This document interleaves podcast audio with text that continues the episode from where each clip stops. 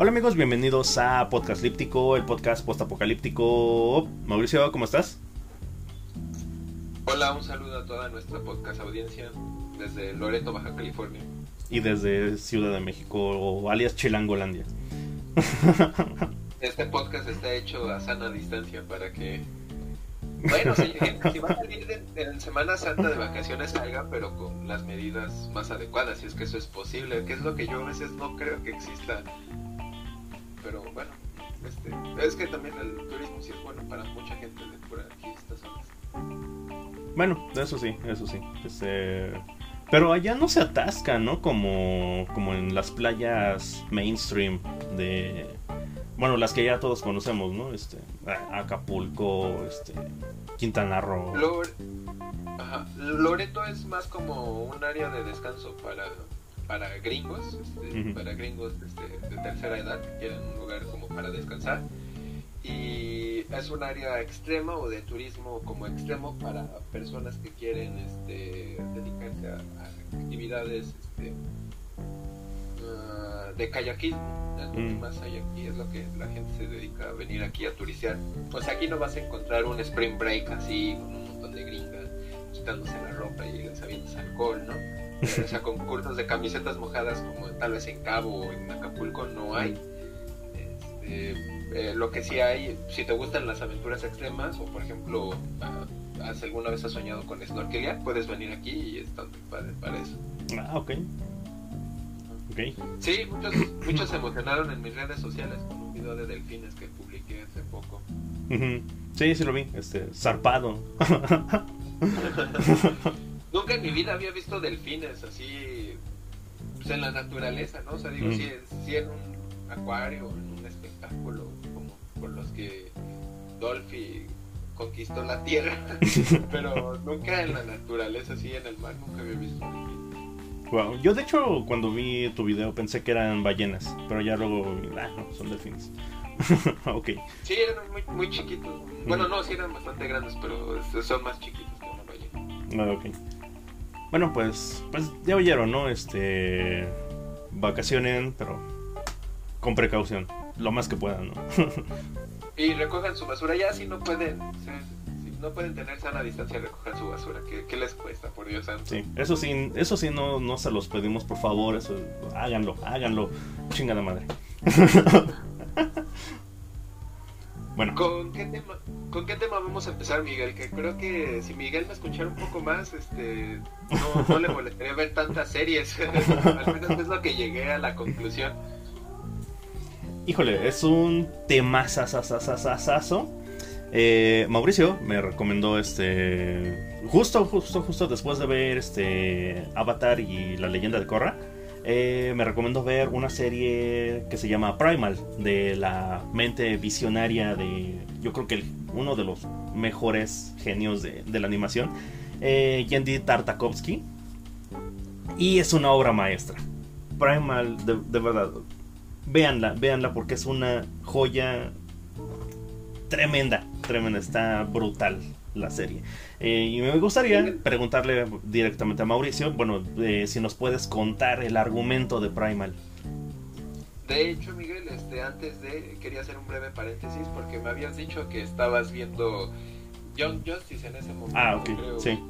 No sé si te interrumpió Primal y luego viste Young Justice, pero este, me gustaría saber tus opiniones acerca de, porque va a ser, bueno, va a ser una serie de programas de animación, llevamos ya varios programas de animación desde que empezamos a ver Avatar, y bueno, este ahorita es de animación, de series animadas, y el siguiente va a ser de Cartoon Saloon, para ser específico, y algunas películas.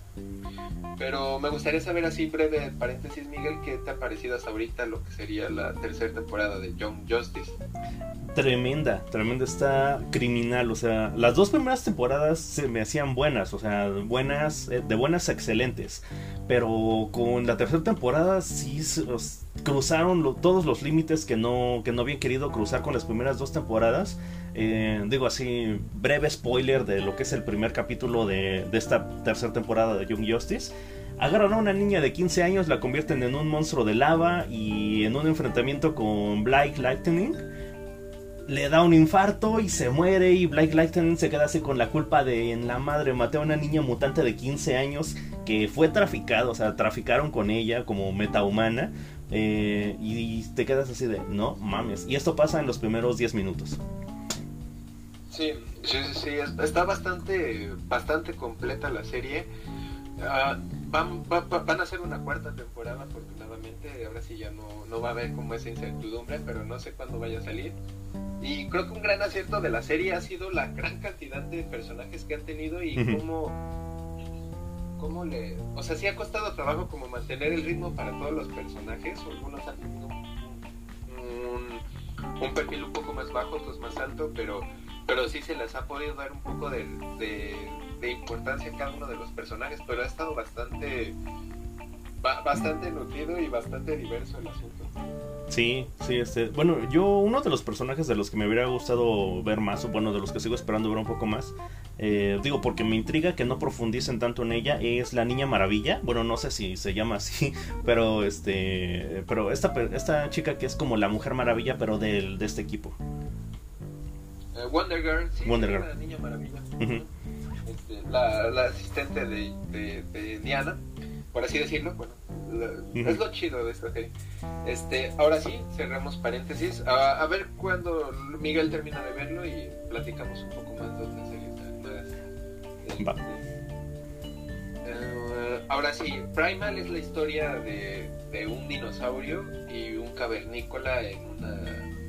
Eh, bueno, también es un poco jalado de los pelos, no sé qué tan científico tan exacto cronológicamente podría ser, pero es, digamos, en una época primitiva. Este, un cavernícola y un dinosaurio crean una amistad a partir de una tragedia muy grande que no quisiera comentar. Sí debería de decir cuál es la tragedia que los une, Miguel. Pues es cuando me la recomendaste, bueno, porque nos la recomendaste este a, a mí, a Jona, que ya no lo deben de haber escuchado, bueno, Jona y a Betsy, que los deben de haber escuchado en, nuestro podcast de Navidad y en nuestro podcast de, bueno, nuestra serie de podcast de 14 de febrero. Eh, nos la recomendaste así, así de, pues pasa esto y como pasa en el primer capítulo no lo considero un spoiler. Ok, entonces, este, unos dinosaurios, todo, está en una época primitiva, como ya había comentado. Unos dinosaurios, este, se comen a la esposa y el hijo o hija de, del personaje principal. Ahorita no recuerdo su nombre, Miguel. ¿Tú, tú sí te acuerdas del nombre de, de, este cavernícola? Le dan un nombre, pero realmente pues, no habla, realmente el cavernícola no habla. Spear. Spear. Y, luego este va en busca de venganza y encuentra un dinosaurio y, el dinosaurio si no mal recuerdo se llama Fang, así le pusieron. Este y, no los asesina porque ve a los niños y, bueno a los dinosaurios, los dinosauritos, ¿no? Ajá, los bebés dinosaurios y luego llegan dinosaurios, es los verdaderos asesinos de su familia y se comen a estos otros niños y entre ellos dos juntos se crea una, una hermandad, una amistad o una unión. Sí, caray. Bastante perturbador. No sé, bastante triste, o sea, como dos almas solitarias. Como, ¿sabes como qué me recuerda? Como el final de Amores Perros entre... ah, este, ok. El perro, este ¿no? Este, y... Ajá. Ay, ahorita sí, se me olvidó su nombre, pero es de estos, de estos apodos bien bien este chilangos. bueno, se han visto Amores Perros, es, es, un, es un indigente y, y, el perro de la historia que tiene Gael García. Eh, es así la historia, bueno, así yo lo encuentro. Pero no tanto, ¿no? Bueno, porque en Amores Perros, el perro eh, es, digamos que un, un actor de, de esta tragedia que los une, ¿no? Es él mata al resto de los perros de, este, este indigente. Eh, pero en Primal no es así, es digamos que el universo, eh, o bueno, la naturaleza, la, violencia, de el lado más violento de la naturaleza, eh, hace que estos dos personajes, Fang y Spear, sufran la misma pérdida. O sea, y digamos que aquí lo que los une es que Spear está presente eh, durante la muerte de los hijos de, esta dinosauria Fang. Eh, y ahí es donde se forma este vínculo, porque él ya pasó por esto y entonces desarrolla, pues sí, como que cierta eh, empatía, empatía con lo que acaba de sufrir este, este Spear. No, Fang. Este, entonces eso es lo que los termina uniendo y, y está bien cabrón. sí, es bastante... Ah, creo que eso es lo que más me ha gustado de la serie. Este, bueno, este... Realmente retrata perdón, es que quería comentar, siento que retrata pues lo que muchas veces nadie quiere poner o quiere ver en un este en un documental de naturaleza o en la vida diaria, o sea, lo, lo salvaje de la naturaleza, lo, lo ruda que puede ser, o sea, lo, pues sí, lo salvaje, no sé qué otra palabra usar para descripción, Miguel, pero, pero muestra este lado muy oscuro de la naturaleza que a veces en documentales o en series o en películas no hemos querido ver o romantizar como lo sería la caza y la comida de, de animales más salvajes.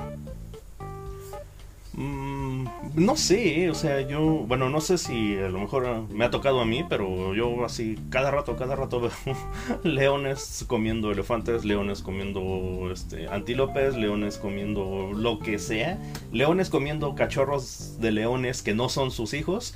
O sea, sí, en alguna ocasión sí me tocó ver este, eso sobre, sobre los leones, eh, cómo se comen a las crías que no son de ellos, pues porque no están dispuestos, ¿no? en la naturaleza eso no pasa, el león no va a a los hijos de otro león dentro de su propia manada.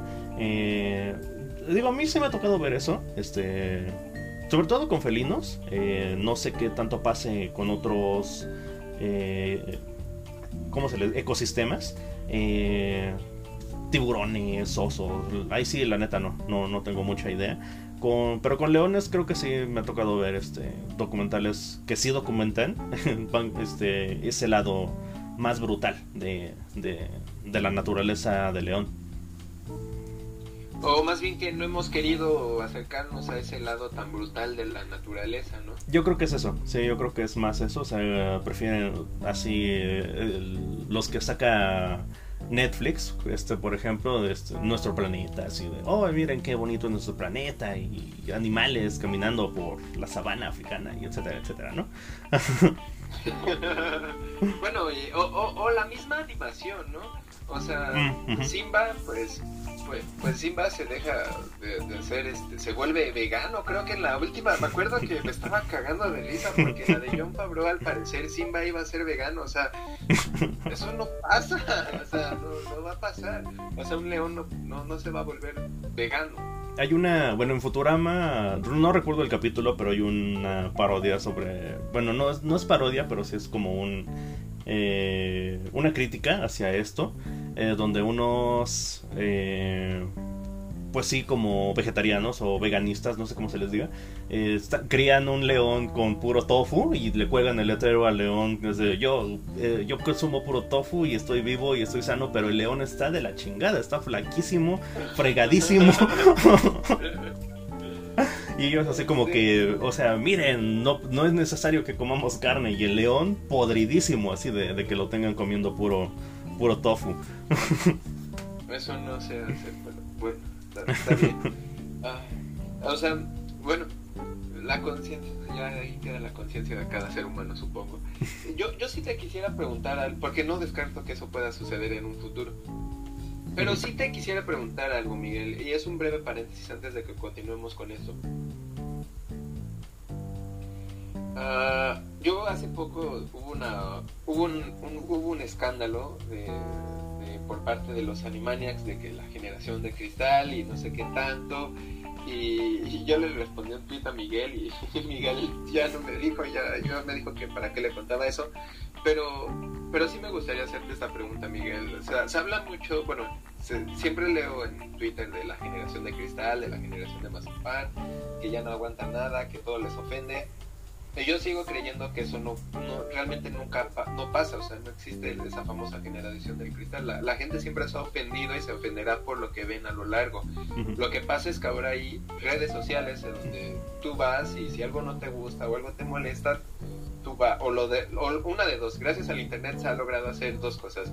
O tú vas y agredes este, a una persona, literalmente al creador de, de una serie, o dos, descontextualizas todo lo que se ha sucedido y, de algo que no realmente no se quería decir que se estuviera censurando o cancelando algo, se cambia totalmente el concepto de todo y se crea una paramaya y una mentira a partir de esto. Eso sí creo que está pasando hoy en día con el Internet. Pero, dicen que la gente ya no aguanta nada y que ya no es sensible. Pero esta serie de Primal, la verdad, es una serie muy adulta, muy, muy bien lograda y muy salvaje en ese sentido. Que yo no creo que hace 20, 30 años pudiera alguien, o sea, yo creo que si viaja Gendy Tartakovsky al pasado, no creo que alguien lo hubiera querido financiar la producción de una serie como esta, en especial para, para en dibujos animados. No, para nada, digo. Yo bueno, voy a tomar este así como que los extremos, o sea, en el contexto de cavernícolas, ¿no? Lo que se hacía en los años, bueno, no sé de qué años son los picapiedra, pero eso era lo que se hacía, o sea, para tomar la figura del cavernícola y, el contexto es el mismo, o sea, eh, hace rato mencionabas este, que no sabes qué tan exacta pueda ser este Primal por la convivencia de dinosaurio humano. Pues no, o sea, no tiene nada de nada de histórico porque realmente eso nunca pasó. Yo tengo la eh, Sí. es que quería para establecer mi punto de que esto, o sea, es una fantasía, por ah, así decirlo, y la serie no trata de ser así como de estas películas que luego hay que este, históricamente o científicamente corroboradas. O sea, la, la, historia nada más es, es muy fantástica y viven y conviven series que seres animales que no existieron en el mismo periodo jurásico o cretácico, o sea, en estas cuestiones paleontológicas. Sí, y este, bueno, justo cuando vi el primer capítulo, pues sí, o sea, para mí fue inevitable, ¿no? Hacer la comparación con los Picapiedra por ese sentido, ¿no? O sea, porque es una situación que nunca pasó, que nunca pasó de la convivencia entre un ser humano con, con los dinosaurios. Que yo siempre que lo pienso, este, digo, habría sido increíblemente genial que sí pasara, ¿no? O sea, que el ser humano conviviera con, con los dinosaurios. Eh, digo, sobre todo cuando veo ese último frame del primer capítulo de, de Primal, o sea, el, el, cavernícola así montado en el dinosaurio, me quedo así de, no mames, imagínate que esto de verdad hubiera, hubiera pasado en algún momento de la historia. Ah, habría estado increíble. Eh, o al revés, ¿no? Este, el dinosaurio montado encima de un, de un Neandertal. Bueno, pero el caso es que habría, habría sido muy interesante este, vivir, eh, o bueno, que ese mundo existiera en donde sí coexistieron eh, seres, bueno, eh, la raza sapiens, bueno, digo, bueno, los homo y todas las variantes, y los dinosaurios. Creo que ese habría sido muy interesante este, geológicamente. o, bueno, no, no sé, antropológicamente, no sé cómo se diga. Pero, este, digo, yo me fui ahí por la comparación, o sea, tomando la misma premisa, así de cavernícola dinosaurio, se hacen dos cosas completamente opuestas. Este, y, bueno, el contexto de los picapiedra, pues es un contexto, o sea, no te puedes ofender con eso, ¿no? De ninguna forma, o sea, porque no está tocando absolutamente nada. Eh, y por otro lado, Primal, con una brutalidad tan cabrona y un universo, bueno, ya lo iremos desarrollando, eh, yo creo que capítulo por capítulo, porque sí me gustaría hablar así como que un poquito de cada capítulo, eh, pero cada capítulo va creciendo y se va volviendo más brutal y más brutal y más brutal. Y yo al principio pensaba que, bueno, como tú me lo habías este, contado, yo pensaba que sí trataba de ser o de aterrizar ese, ese universo del que hablaba, ¿no? Donde el humano sí convivió con el dinosaurio y ver cómo se habría desarrollado esta simbiosis, ¿no? el, hombre con el dinosaurio, ¿no? Eh, pero, y así me la compré con el primer capítulo. Pero en el siguiente capítulo, eh, bueno, el siguiente capítulo mantiene eh, el estándar, ¿no? Ese que es el de la, las serpientes gigantes. Eh, pero te digo, va avanzando y va avanzando y se va complicando más y más y más y más y más. Y de repente aparecen una bola de criaturas tan cabronas que si te quedas así de no mames. O sea, esto está muy, muy, muy cabrón. Eh, ya, ya entendí que esto no va por la onda de la convivencia del hombre con el dinosaurio, sino que es un. No sé, no sé cómo explicarlo. O sea, me encantó, me encantó Primal pero realmente yo... Y bueno, la serie no va hacia ningún lado en específico hasta creo que los últimos dos capítulos, o hasta el último capítulo, creo. Eh, Pero antes de eso, yo no sentía que la serie fuera hacia algún lado en específico, pero no me importaba, o sea, no me importaba que cada capítulo fuera un aspecto diferente de este universo en donde ellos viven, por la belleza y la brutalidad con la que está hecha esta, esta serie. Yo, yo creo que yo creo que lo que pasa es que la serie también toma su tiempo para que se vaya creando la convivencia y la unión entre estos dos, dos seres tan diferentes y de razas diferentes y de este, géneros diferentes. Eh, y va tomando tiempo para que se vaya creando una comunión, un vínculo entre ellos dos y cómo se van adaptando. Este, es eso también creo, porque también en ciertos momentos está, está esta parte en la que este, Punk empieza a robarle toda la comida que trata de atrapar este, el cavernícola y empieza como a molestarlo y empieza a, ver esta, este choque de competencias y de repente sucede algo, les pasa algo y, se, y dejan de un lado sus diferencias para unirse. Entonces este, también como que tarda un poco y hay momentos en los que sí parece que, que están como o sea, como que se, se tarda en desarrollar y se, crea, se tarda en crear lo que hasta podría decirse como un vínculo afectivo. O sea, en otras series pasa esto y al día siguiente ya son como hermanos y aquí se tarda todavía en que se cree una convivencia. O sea, entonces ese es también un punto a la hora de hablar de la serie y de la relación de los dos personajes. Ok, entonces podríamos decir que el rumbo de, la, de eso que es la primera temporada es forjar el vínculo. Que de hecho el vínculo yo siento que se forja hasta como por el capítulo 5, que es este el de... en el que defiende, en el que defiende, se me olvida el nombre del, del, ah, del, cavernícola, en el que defiende a Fang toda herida, ¿no? Ajá, sí, este, el, de el hombre mono, el, el, round que se echa con, con, los, con estos monos con esteroides. No, no mames, está muy cabrón. Bueno, pero realmente yo siento que hasta ahí, en ese punto es donde se... No se forja el vínculo, pero ya está amarrado. O sea, y que de hecho se toma dos capítulos. O sea, porque es este capítulo donde sí protege a Fang eh, y el segundo donde eh, la cuida, donde la cuida hasta que se logra restablecer por completo. Entonces son como dos partes de ese proceso, de ese mismo proceso de, forjar el vínculo. Y entonces ahí sí ya este, siguen avanzando, siguen avanzando en esta, en conocer este, eh, este mundo. Que está muy cabrón, está, está muy cabrón. O sea, te digo, si quieres, ahorita hacemos un repaso así de, de cómo va avanzando porque a mí, de verdad, me, voló la mente de... Te digo, a partir del capítulo 5 es como un crack, así de... Pues no, esto no se trata de fauna ni del hombre y la naturaleza. Eh, es una cosa loquísima, loquísima. Eh, entonces, bueno, no sé, no sé qué más, Mauricio, qué más sobre, sobre Primal. Bueno, yo sí les diría a toda la gente que vaya a escuchar, esté escuchando este podcast, que si no quiere spoiler de la serie, pues aquí le dejen pausa y que se vaya a ver Primal y no lo va a lamentar.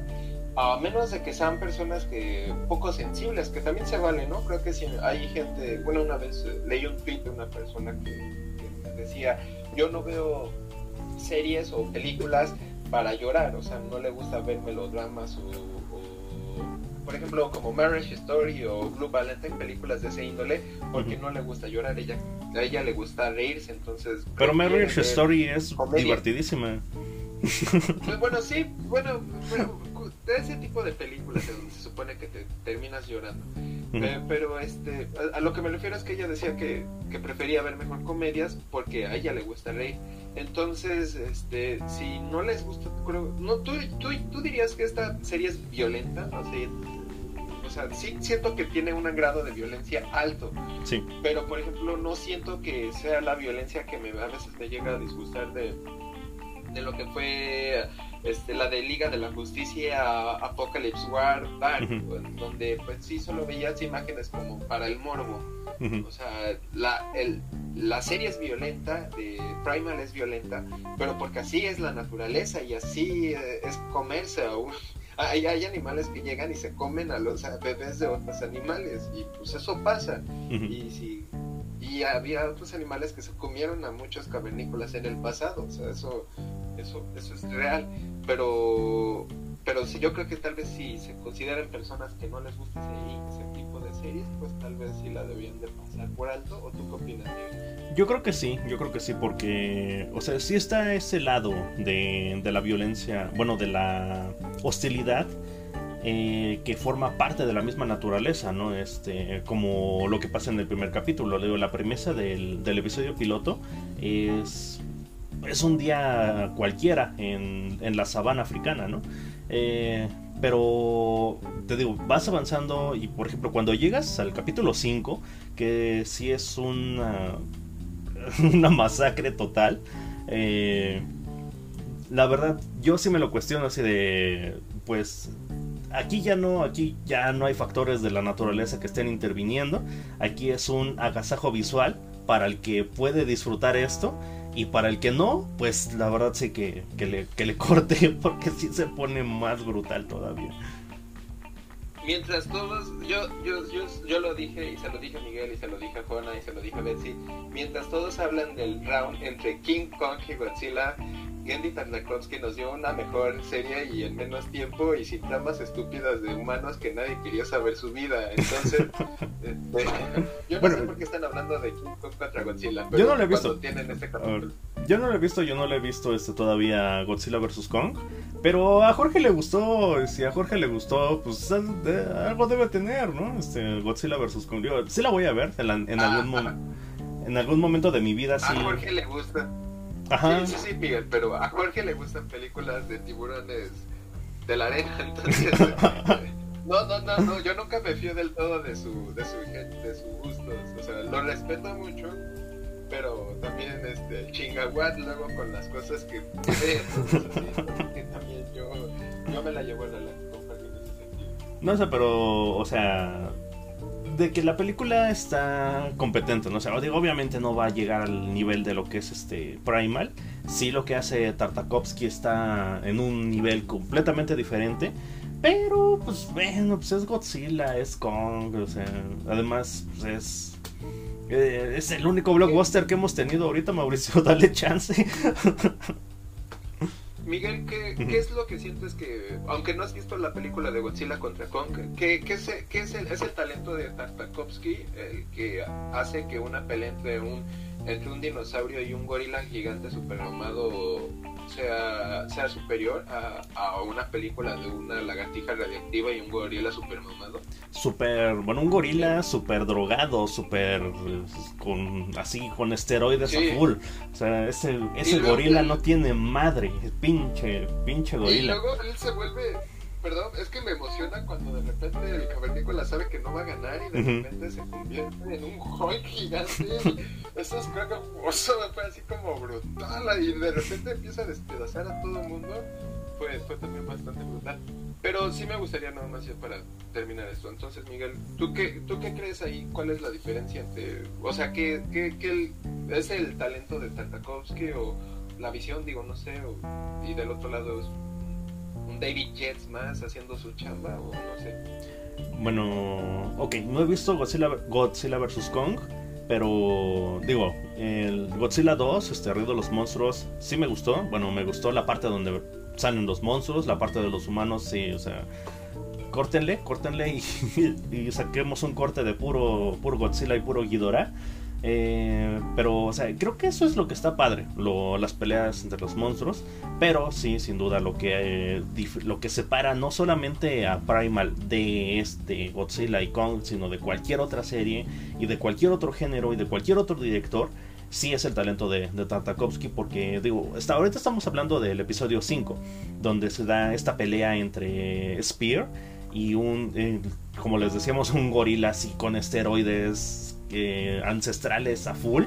Eh, y es una, es una pelea salvajísima, salvajísima. Y está muy bien dibujada, muy bien este, conceptualizada. Pero hay otros momentos, bueno, otros capítulos. Hay un capítulo que a mí me gustó mucho, que es el de es- estos, estas como brujas o duendes.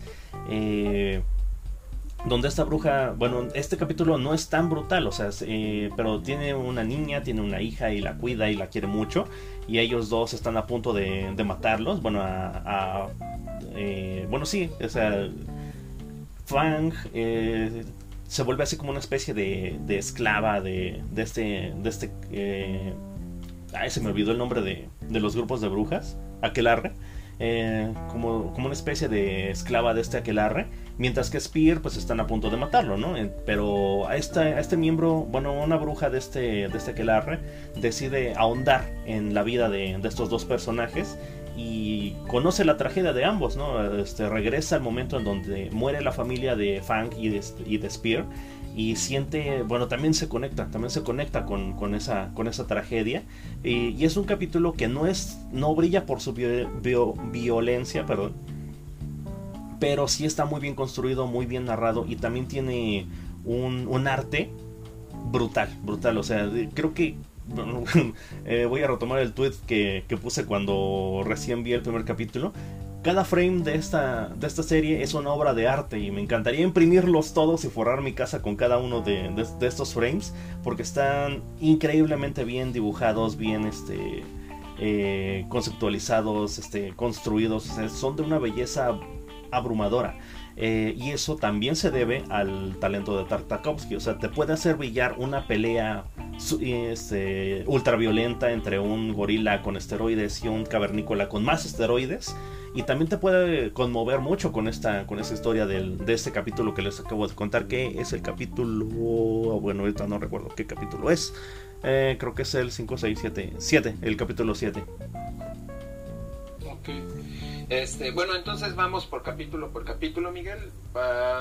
Eh, ya que tienes los capítulos a la mano, eh, bueno, ya hablamos del primero. ¿Cuál, se, qué, ¿Cuál sería el segundo? ¿Pasamos al segundo o...? Sí, sí este capítulo 2 es, eh, bueno, se llama River of Snakes del que ya mencionabas este, un poquito el conflicto de donde parte este capítulo, la competencia, la competencia entre Fang y Spear por la comida, ¿sí? como que, pues sí, nos caímos bien, pero ah, ambos, o sea, ambas partes dicen, no, pues yo soy el alfa, no, pues yo soy el alfa, yo, yo voy a comer primero, ¿y quién tiene los dientes más grandes? Yo tengo los dientes más grandes, entonces yo como primero.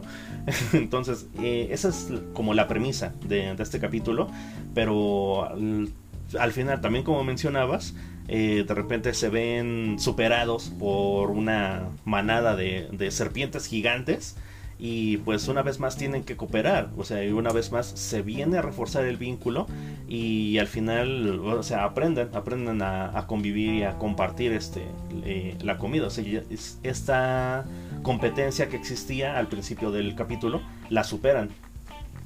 Ese sería el capítulo 2. Ok. Este, el siguiente, Miguel. El siguiente, eh, Muerte Congelada o a, Cold Death. Que este está brutal, creo. Bueno, el capítulo 2 se me hizo bueno, ¿no? Pero como que, pues así de. Ok, sí, se ve buena la serie, ¿no? Pero el capítulo 3 yo creo que fue el primer golpe de autoridad que da, da la serie. Que es el de los mamuts. ¿Es el de los mamuts? Sí, ah, sí, es el de los mamuts. Eh, aquí igual tengo que desarrollar un, apartado sobre la narrativa. Eh, los capítulos duran un aproximado de 20-25 minutos, más o menos. Y la verdad, para mí fue rarísimo, fue rarísima esta serie, porque en esos 25 minutos, en la mayoría de los capítulos, te desarrollan una trama principal y un montón de subtramas. O sea, en este capítulo, por ejemplo, este, me di cuenta de que está la trama de Fang Spear, de, intentando sobrevivir, se encuentran con un este, mamut que está a punto de morir y dicen, pues ya, ya, ya apareció la cena, ¿no? y tenemos eso por un lado, pero por otro lado está el trasfondo de esta manada de mamuts, de ese mamut. Eh, después viene un confrontamiento con los mamuts y un breve flashback. Creo que sí, creo que sí tiene un flashback este capítulo eh, con la familia de, de Spear.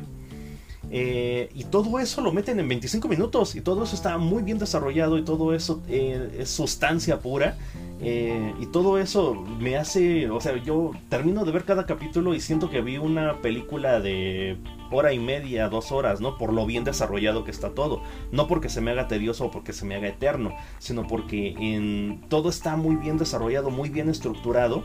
Y yo me quedo con esa sensación. Acabo de ver muchísimo desarrollo de personajes, de historia, de, de, etcétera, etcétera.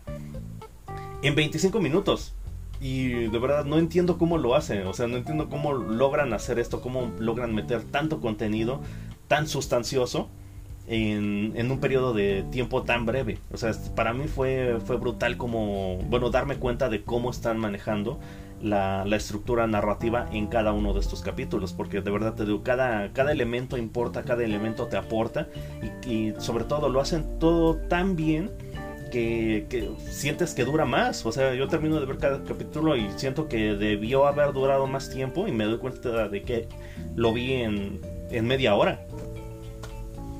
Es por lo conciso de la historia. La, la historia está tan bien narrada y también, o sea, tienen tan claro hacia dónde debe de ir cada capítulo y cada área de su historia que todo está tan conciso, tan, tan, tan bien explicado que no tiene esas fallas que a veces se ve usualmente en otras series animadas o en otras, o en otras series este, live action, de donde se siente relleno y cosas que no van a, no aportan a veces nada a la trama o, o tal vez sí, pero no, aquí la historia está como narrada para que sea una, una, una, sola, o sea, cada capítulo es como subsecuente, es conciso de sí mismo, pero está, pero, pero, ¿cómo, decirlo? O sea, es, es la... Ah, me cuesta trabajo explicarlo, pero cada capítulo siento yo que es tan conciso y tan explicativo en lo que tiene que hacer eh, que no se pierde tiempo en otras áreas que, usualmente se pierden en otro tipo de, convenciones que vemos en series. Bolín. Un clásico. Bueno, y el capítulo en sí, pues va sobre esto, ¿no? Este, sobre ese elefante que termina siendo la cena de Funky Spear y cómo detona, bueno, la muerte de este elefante detona una batalla muy, muy buena visualmente, este, entre la manada de mamuts y nuestro dúo favorito, dinosaurio cavernícola. El capítulo 3, Miguel. Ese es el capítulo 3. Eh, bueno, no, ah, ese, es el capítulo 3. El capítulo 4, donde ya me, di cuenta de que ya se estaba poniendo seria la cosa. Eh, Terror Under the Blood Moon. Eh, ese es muy... perdón Miguel, pero es que ese por ese capítulo es por porque conocí la serie. fui a la casa de mi hermano y la estaba viendo en la serie y dije, ay güey, ¿qué es eso? y, este, y veo una araña gigante aparecer tratando de comerse un dinosaurio y había un cavernícola que la trataba de salvar y me dijo se llama Primal.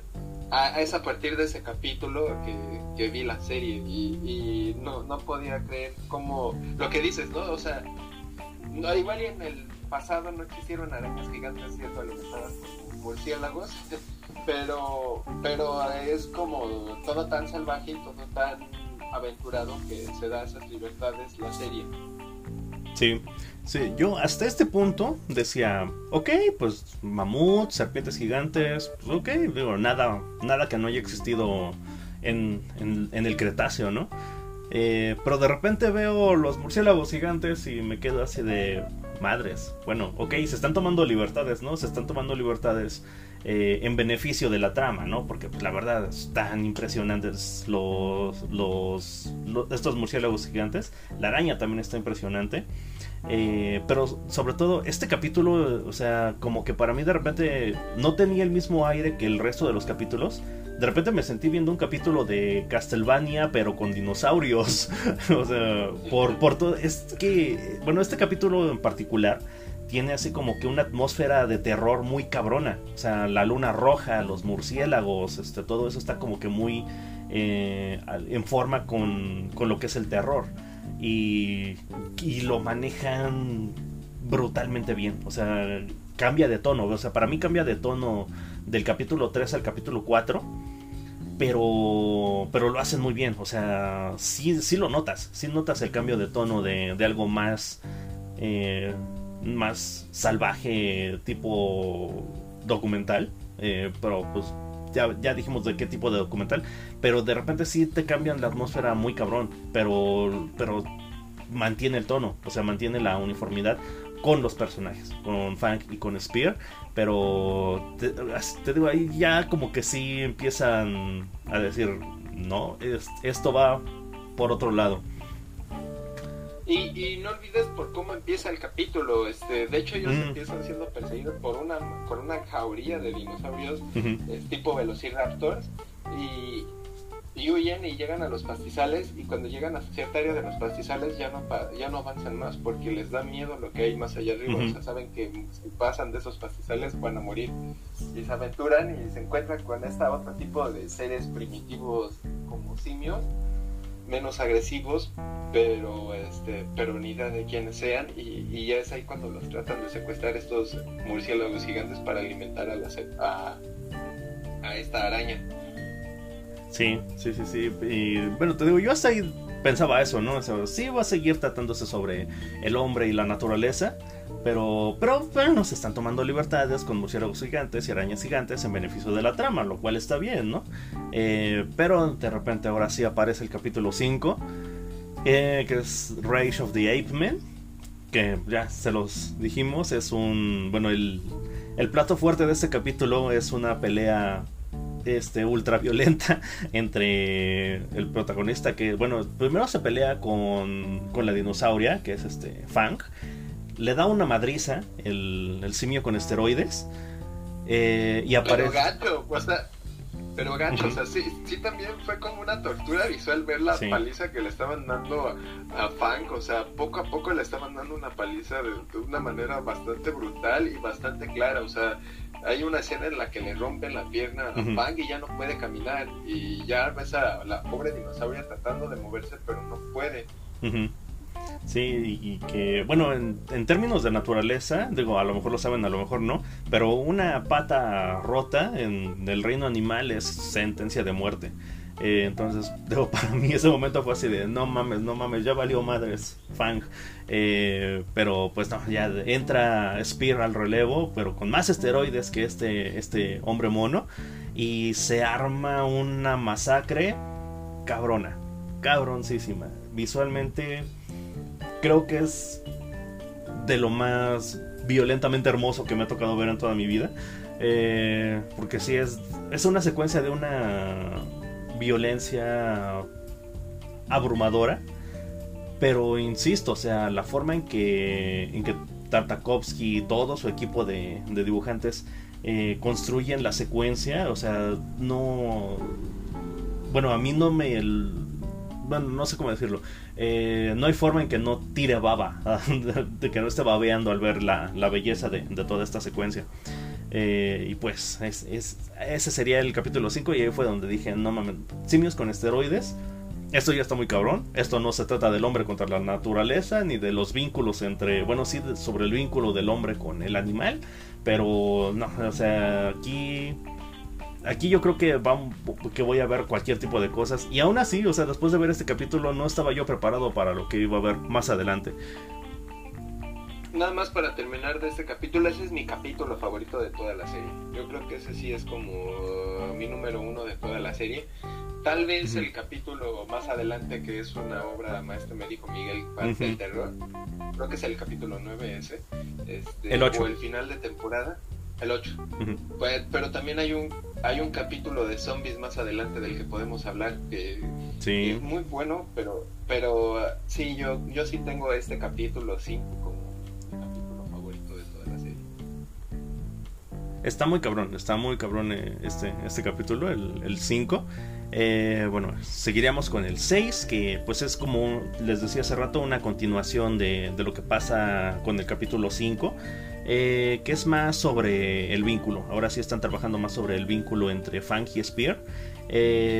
y, o sea, ya hace como que cimentar bien, bien la, amistad entre estos dos personajes. Eh, digo, no sabría qué más decir. Creo que es un capítulo, un capítulo que para mí es como más de transición. Pero, ¿tú qué podrías decirnos de, del capítulo 6, Mauricio? La manera de manejar el suspenso, el sentir que la desesperación de, de Spear de tratar de cuidar a, al dinosaurio, a esta fan y no y sentir la presión de, de animales carroñeros que tratan de cazarlo. Pues sentir esa desesperación del personaje y es y, y, y, esa presión de tratar de ocultarse pero no poderse, o lo, lo difícil de sobrevivir en un mundo tan salvaje y en un estado vulnerable, ¿no? O sea, porque Fang está completamente vulnerable. en cualquier otro escenario, de verdad habría terminado como la escena de estos chacales, bueno, estos como perros que, aparecen en este capítulo. Eh, pero, pero pues no, pues ahí estaba Spear para, para hacerle el paro. Eh, ok, ok, bueno, eh, de ahí, aquí sí ya viene el... Ah, y este capítulo, capítulo 7 eh, el de los zombies, eh, Plague of Madness. No manches, yo. Ah, no sé. E-, ese capítulo, ese capítulo, de, en serio que me dio unos sustos de repente. O sea, cuando ya creías que ya por fin iba a morir, despertaba el zombie gigante. Era, o sea, no, no, no, en serio ya no, no, parecía que era imposible que se, se liberaran de esa cosa. Sí, sí, es, eh, ay, no, no sé, a mí me, me voló la mente, me voló la mente por completo este capítulo. Ya cuando dije, bueno, ya cuando vi este, un dinosaurio gigante, zombie. Era, es como las cosas, es como lo que uno siempre ha querido ver y no sabía que quería ver. O sea, sí, correcto. ajá, o sea, era como o sea, ¿qué, ¿qué, es eso que le faltaba a mi vida para ver? Pues era ver a, era ver a un, tiranosaurio y un cavernícola trabajando, huyendo de un, de un, de un brontosaurio, si no me equivoco. un brontosaurio zombie gigante. Ajá, y cae, y que caigan en un pozo de lava gigante y, y, la, y de nuevo la violencia. Este, yo creí que de todas, yo por un momento me espanté porque dije, oye, si esto si es así de salvaje este animal, entonces no va a haber manera de que ellos se salven. O sea, se empezó a atacar a toda su manada y empezó a, a, carrear, todo y destruir todo, que ya en serio uno creía que no, no, iba, no iban a tener salvación. Sí, de hecho, a mí donde más, más este, me, me, bueno, me metió un susto más cabrón por los, por los personajes eh, después de que masacra toda su manada, yo estaba esperando a qué hora se levantaba. O sea, si esto fuera uno, ¿qué va a pasar cuando todos los demás se levanten? Digo, afortunadamente no, no pasó eso. Pero yo sí me quedé con, con esa idea que de repente toda la manada se iba a volver este, bueno, este, brontosaurios zombies gigantes. Eh, no pueden con uno, bueno, uno uno solo de estos les dio tantos problemas. Ahora cuando se levanta el resto, no mames, la que se va a armar. Ah, pero digo, afortunadamente no pasó porque creo, creo que en ese escenario de verdad no la habrían librado. No, no, en ese escenario no había manera de que le librara nada, nada, mm. nada lo hubiera librado creo, en ese escenario.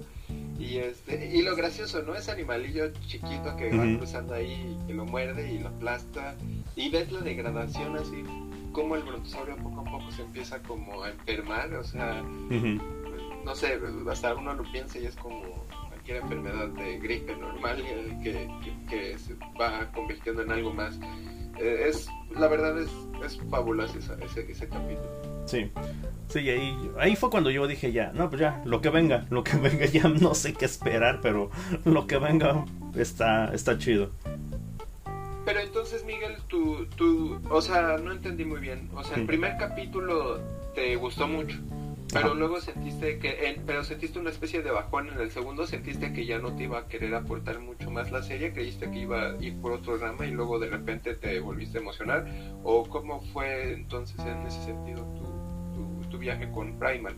Fue un viaje bien extraño porque, o sea, el primer capítulo es muy bueno, es una joya, eh, una auténtica joya de la animación.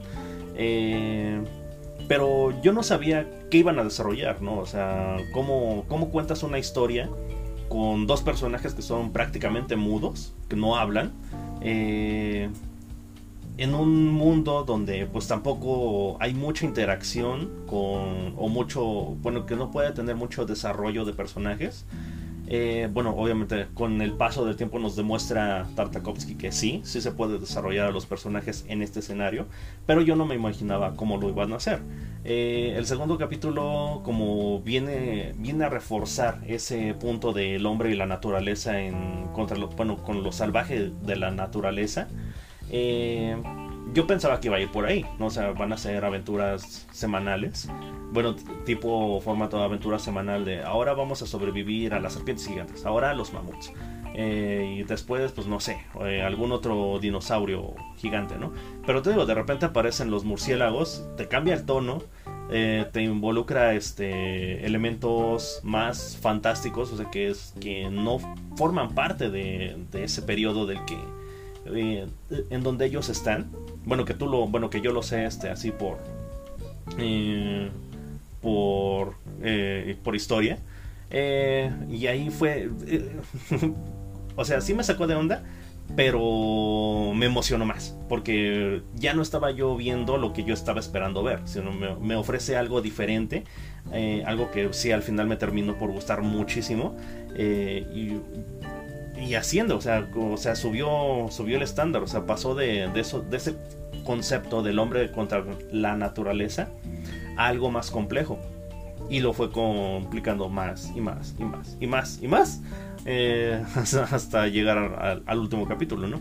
Eh, yo diría que ese fue mi viaje, ¿no? O sea, realmente tenía una expectativa buena en cuanto a lo visual, en cuanto, porque ya conocía el trabajo de Tartakovsky pero narrativamente realmente no esperaba mucho por el contexto, porque te digo que son personajes que no, no hablan, eh, no consideraba yo este, todos los factores que iban a involucrar en esta historia, que iban a ayudar a la evolución de los personajes. Y de repente te sorprende involucrando todos esos factores. Eh, entonces eh, fue, una, fue un ascenso puro, o sea, fue puro ascenso de, a partir del capítulo 3 en, en adelante sí, este, la serie no paró de subir y de subir y de subir. Híjole, Miguel, ahí sí me decepcionas. Digo, al fin y al cabo tú eras el que me decía que, que siempre decía, nadie se acuerda del artista, pero todos recordamos a Wally. Y Wally también era una película muda. Y es cierto, esta es una serie muda, es una, una, una este, Primal es mudo, o sea, realmente no tienen diálogos, más que por ahí el final, pero no hay diálogos, eh, tal cual. Algo que repite mucho, bueno, siento que repitió o tomó o mejoró de lo que sería una de sus series primarias, Samurai Jack, también era una película prácticamente muda, o sea, se hablaba Jack, pero pero la, la, la, la, esencia del personaje era una especie de, estoicismo y de estar siempre temple, entonces era bastante curioso eso. Sí, sí, sí, cierto, sí, cierto. Eh, bueno, pero pues, pues, ¿qué te digo? bueno, es que venía de ver otras cosas, te digo, venía de ver este, Young Justice y Avatar. Eh, entonces, como que no estaba en sincronía, ¿no? Con lo que podía este, ser este Primal. Pues estaba yo en otro, pues estaba en otro formato así completamente y pues sí, si me eh, llego a Primal y me cambia el, el formato por completo, te digo, sí me agarra fuera de lugar, no sé qué esperar así de, de entrada. Pero, pero sí, o sea, sí me encantó y la serie a partir del capítulo 3 empezó a subir, a subir, a subir y, no paró. Ok, entonces continuemos con el siguiente capítulo, Miguel. Ok. ¿O quieres comentar algo más de esta película, de esta parte del, de Primer? No, no, bueno, si quieres seguimos. Este, bueno, que de hecho es un capítulo que ya, ya, ya comenté hace rato, que es el de el, el Aquelarre, este, bueno, Coven of the Damned, el capítulo 8. Eh, les digo, es esta historia, ¿no? Donde se ven, se involucran con, un, con este aquelarre y una bruja, este, eh, profundiza, profundiza, o sea, utiliza magia, o sea, ya después del zombie dinosaurio dije, ok, brujas, magia, pues está chingón, ¿no? Muy chingón, de hecho. Eh, entonces, tiene momentos visuales bien poderosos, sobre todo al principio con lo que vendría a ser la la bruja principal de este aquelarre que al parecer absorbe la esencia vital de, los cavernícolas para eh, crear bebés o bueno no sé algo así hijos. Eh, esa, esa secuencia está cabroncísima. O sea, a mí creo que es de las secuencias que más me gustaron de toda, de toda la serie. Eh, el personaje, o sea, esta bruja, o sea, el concepto, cómo, cómo la cómo la dibujan, o bueno, cómo la conceptualizaron, eh, también me, me encantó. Eh, pero pues la trama, pues bueno, ya se las comenté hace rato. Este, esta bruja se bueno, profundiza en los recuerdos de Funky Spear. Eh, y al final este, conecta, conecta, bueno, genera empatía con, con, con los dos personajes. Mm, nada más, este, bueno, y no, nada más, este, la, visualmente. Ah, ¿sabes qué sí te iba a comentar, Miguel? Que ahí muestra lo, lo, importante del uso de los encuadres y de las tomas y de las cámaras a la hora de.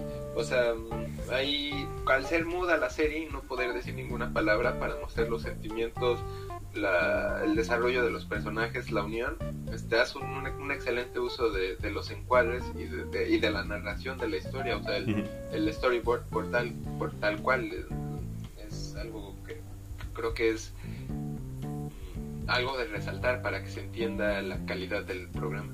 Sí, por eso te digo que cada frame es una joya, o sea, porque en cada, cada una de, de las secuencias y cada uno de los frames está cargado de, de emoción, de, de, detalle, o sea, los close-ups que hace con, sobre Spear para enfatizar sus emociones cuando está asustado, cuando está enojado, cuando tiene hambre, o sea, eh, el recurrir a ese, a ese recurso del close-up, eh, pues sí es como, es bueno, es muy recurrente, pero al final, bueno, termina siendo una obra de arte de cada uno de estos frames por cómo, cómo logra cargarlos con todo, con todo el contenido de lo que está intentando transmitir, justamente por, por carecer de, del elemento hablado. ¿Cuál sería el siguiente capítulo, Miguel? Night of eh, The Night Feeder, que es el de este este monstruo, o sea, es Ay, a ver, háblanos de este capítulo, Mau. Este, de hecho, en el capítulo anterior, cuando en la secuencia de créditos, al final hay un pequeño escena post créditos eh, donde vemos una manada de, de, de Triceratops siendo apuñaladas, masacrados, ¿no? masacrados por, por, por, algo que no sabes qué va a ser. Entonces llega este llega el capítulo y empieza con una escena muy brutal de un de, de, de un, este, un tigre. un tigre dientes uh -huh. de sable. Y, y, eh, y, se ve las entrañas y la sangre por doquier y pedazos del animal. Es, es, es así como de es bastante vomitivo en ese sentido. O sea eh, y me recordó un poco a la, la, esencia de, o bueno, pero bien hecho, ¿no? O sea, de nuevo, como, como se habló de, de que Tartakovsky hace muy bien la idea, ejecuta excelentemente bien la idea de un, de una de un lagarto gigante peleando contra, contra un gorila. En este caso me recuerda a lo que fue Jurassic Park, la, la, la, primerita de la nueva trilogía que han hecho, mm. eh, donde crean este dinosaurio biológico y es una mezcla de no sé cuántos dinosaurios y, es muy agresivo, está, está atacando y está matando cosas no por, por hambre, sino porque está estresado, está lleno de violencia y me recuerda un poco eso, este, esta criatura contra la que se enfrentan.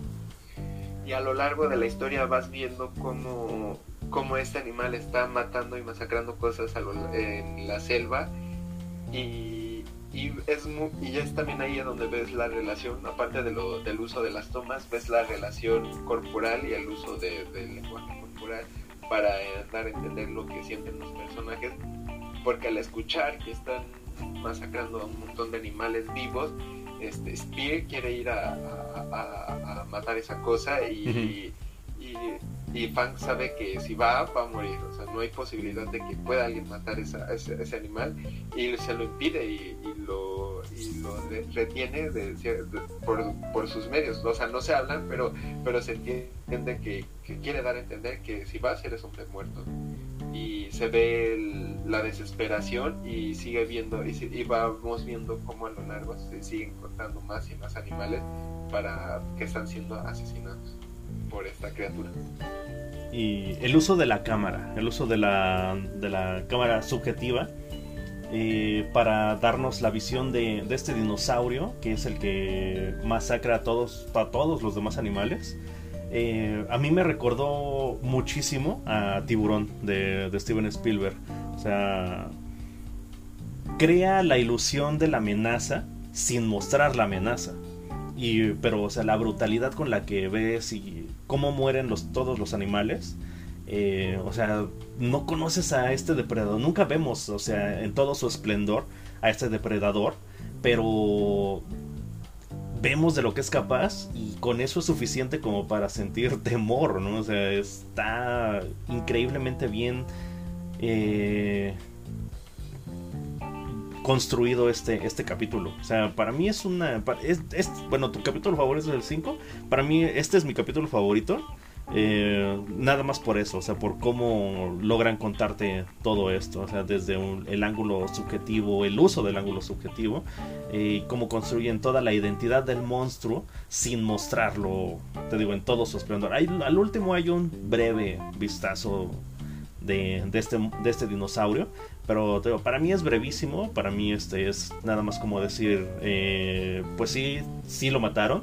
Eh, y cerrar la historia, ¿no? Porque digo, creo que en cualquier otro escenario nos habríamos quedado con, la duda, ¿no? O sea, realmente lo mataron, no lo mataron, o realmente qué pasó aquí, ¿no? O sea, es como cerrar, sí, este, esta, esta trama. Eh, pero, o sea, la, te digo, la, la, forma en la que construyen esta amenaza para mí es, es magistral, neta. Está muy cabrón, está muy cabrón Tartakovsky.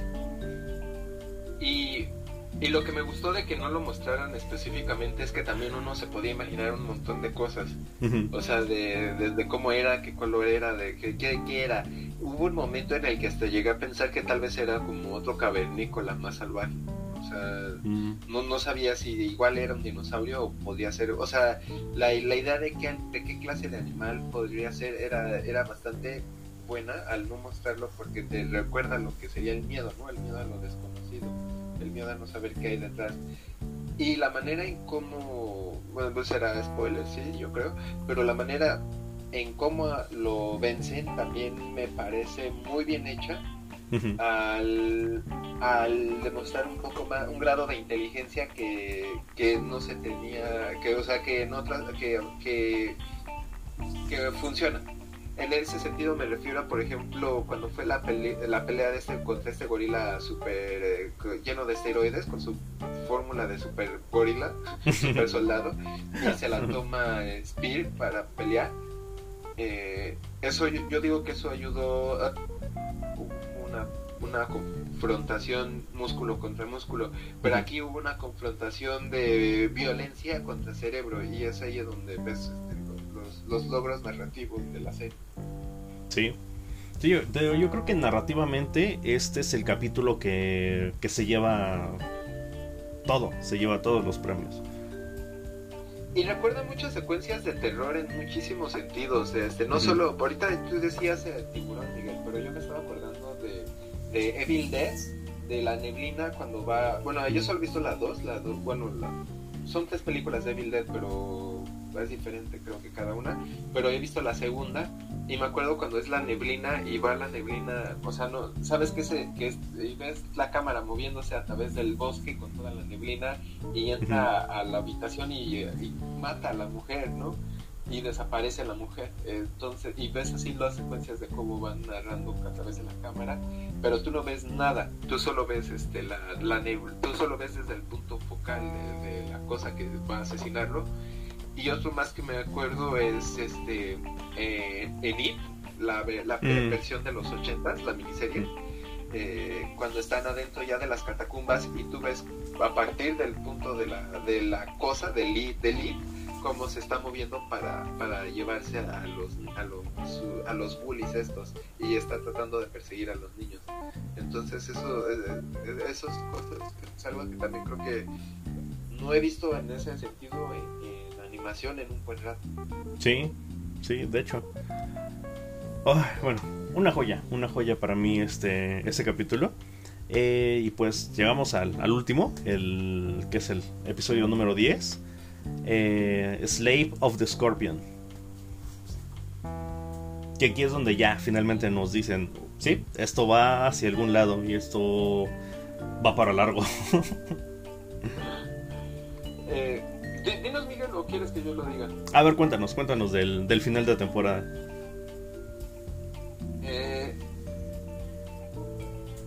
eh, en este también es donde... No, no, no. ¿En cuál es en el que rogaron a, este Funk? Ese, eh, ahorita estoy como chocando los capítulos, pero hay uno donde Funk está como, como muy a gusto en una bahía también y de repente desaparece ese en el, en el resurgimiento de los hombres. Sí. Ah, ok. Es que este comienza más o menos igual. Están en una como bahía, en una playa muy linda, tranquilos. Y de repente llega una mujer este, aprisionada y hay un animal gigante. Es que también es lo curioso, ¿no? Me recuerda un poco a ese sentido a los Simpsons, de donde, de las primeras temporadas, de donde me, pongo a pensar en este capítulo de la, en el que, en el que Bart se une a, los Scouts y cómo empieza ah, el capítulo, ¿no? Bart este, y Milhouse se encuentran 20 dólares, se compran una malteada, se, se da un, un atascón de, de jarabe este termina uniéndose a los exploradores, se quiere salir, pero de repente empieza a gustarle todo eso y se va volviendo bueno los exploradores y luego se va de viaje con Homero y terminan perdidos en el mar para, para, para, encontrar, para encontrar la salida en un, en un restaurante en medio de una plataforma petrolera de Krusty. Así, así eran antes los capítulos de Los Simpson y todo estaba imbanado perfectamente para que en 20 minutos hubiera una resolución satisfactoria.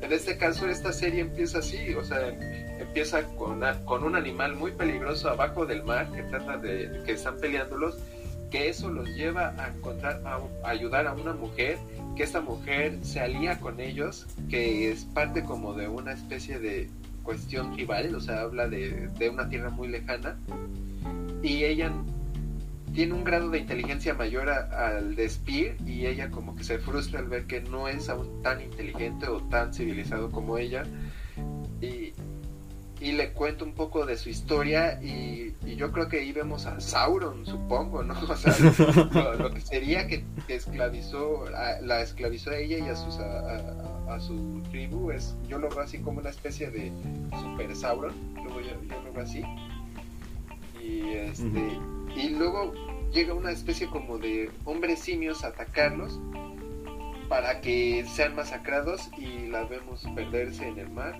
siendo capturada de nuevo por este por este escorpión dorado como, como, sol una especie de culto al sol y al escorpión, ¿no? Una cosa así medio medio híbrida.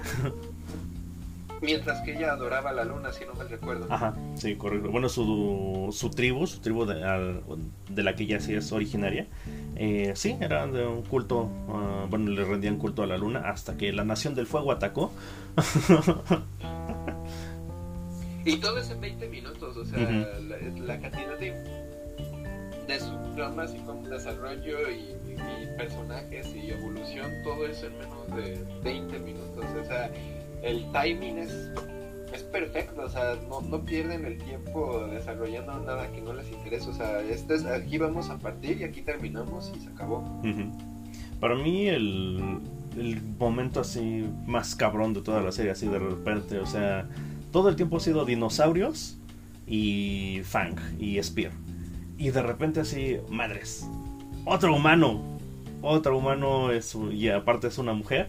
Eh, o sea, como que si es así de no mames, esto se va a poner bien interesante. Sí, eh, y eso es algo también muy curioso porque no vemos tantos seres humanos a lo largo de la serie. Aparte de la familia de Spear, y me acuerdo de lo que sería este, este hombre que fue sacrificado. Las brujas, no sé si contarlas como humanas, pero, pero bueno, digámoslo así. Eh, y los chimpancés no eran humanos, esos sí no eran humanos, sino otras cosas muy diferentes.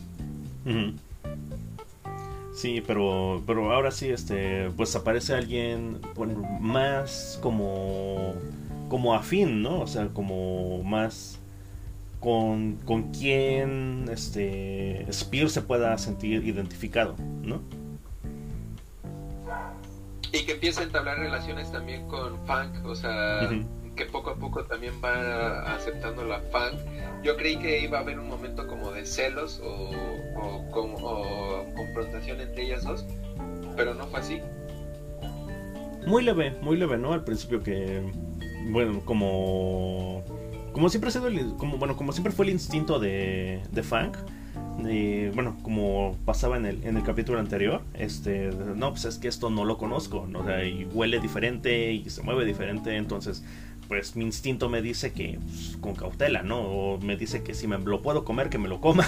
Entonces, o sea, como que hay un cierto roce, pues sí, al principio del capítulo, pero pues, o sea, lo desarrollan muy bien, o sea, desarrollan la relación entre estos tres personajes, como dices, en 25 minutos y de una manera increíblemente efectiva.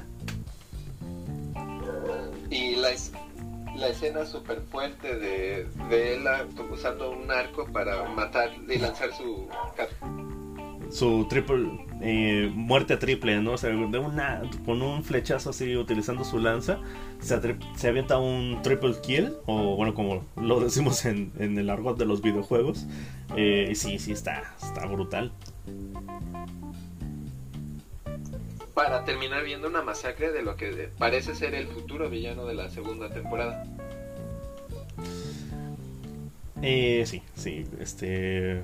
Bueno, no, no villano como tal, o sea, es como toda una civilización, ¿no? O sea, eh, sería como... Eh, bueno, no sé, yo me imagino una especie de vikingos, pero obviamente en el contexto eh, prehistórico.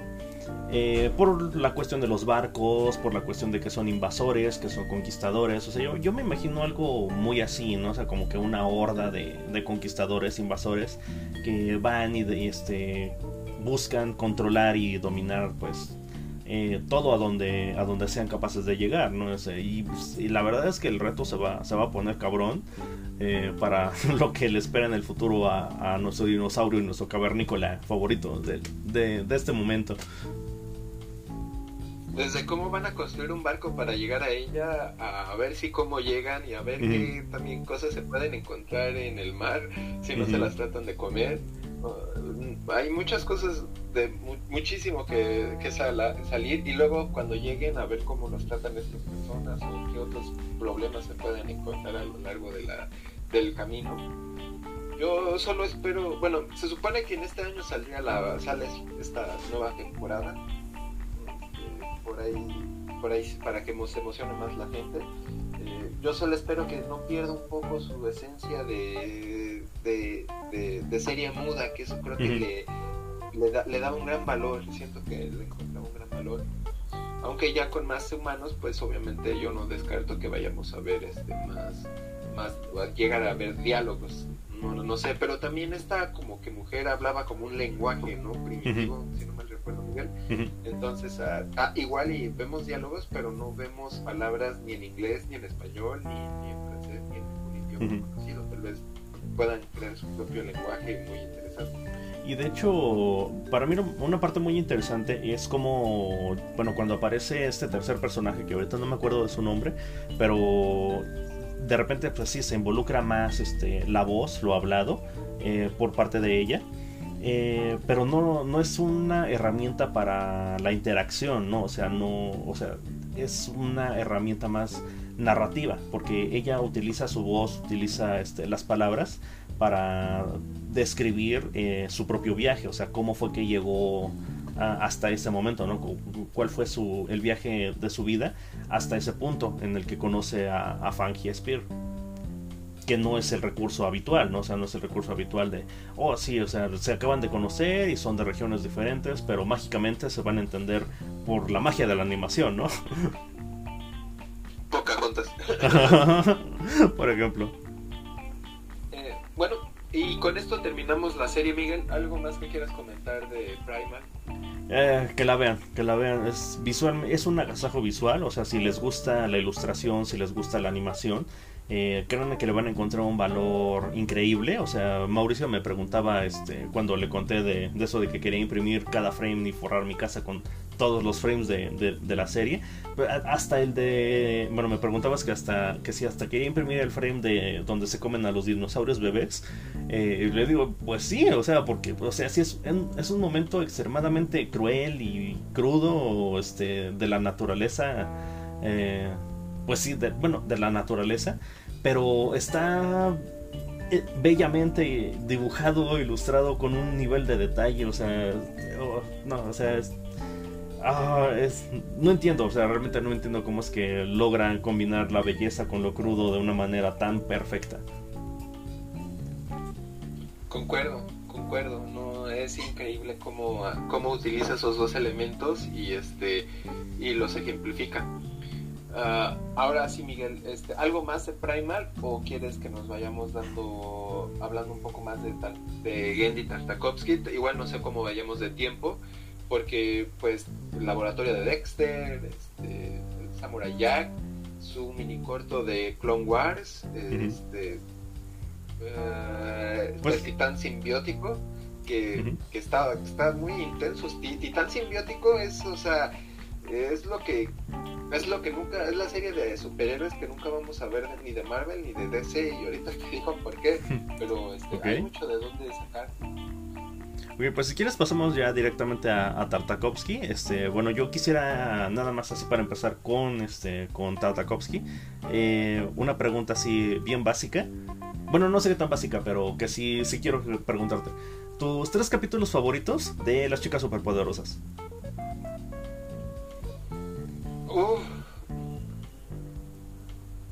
Me gusta. Tres capítulos favoritos. Me gusta el de Moja Joja. En el que Burbuja le dan un golpe y se despierta y piensa que es Mojo Jojo. Me gusta este. El de los Beatles, el que hace. Ah, sí. Los, este, blitos, ¿no? Este, le pusieron aquí. Sí, me gusta muchísimo el de los blitos. Este. ¿Qué otro? ¿Qué otro? ¿Qué otro?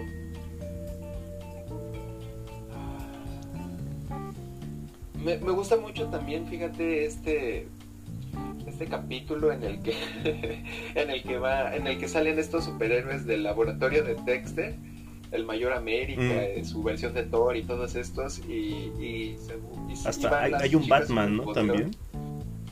Sí sí sí sí pero es un gato. Ah, y, van las chicas superpoderosas ahí a pedirles que pues, sea, que las ayuden no entonces para que las dejen entrar a su salón de la justicia y, se burlan de ellas y las mandan a volar y llega un sujeto que se alimenta de la testosterona y le da una paliza a todos. Y llegan las chicas y, le dan la paliza de su vida a este otro sujeto y, lo disfruto bastante ese capítulo. Creo que esos serían mis tres capítulos favoritos de, las chicas superpoderosas o los que así me vienen ahorita más a la mente. Ok bueno, pues si quieres, este. Eh, muy buenos, muy buenos. Este. Yo comparto el de los blitos. El de los blitos también es este así de mis capítulos favoritos.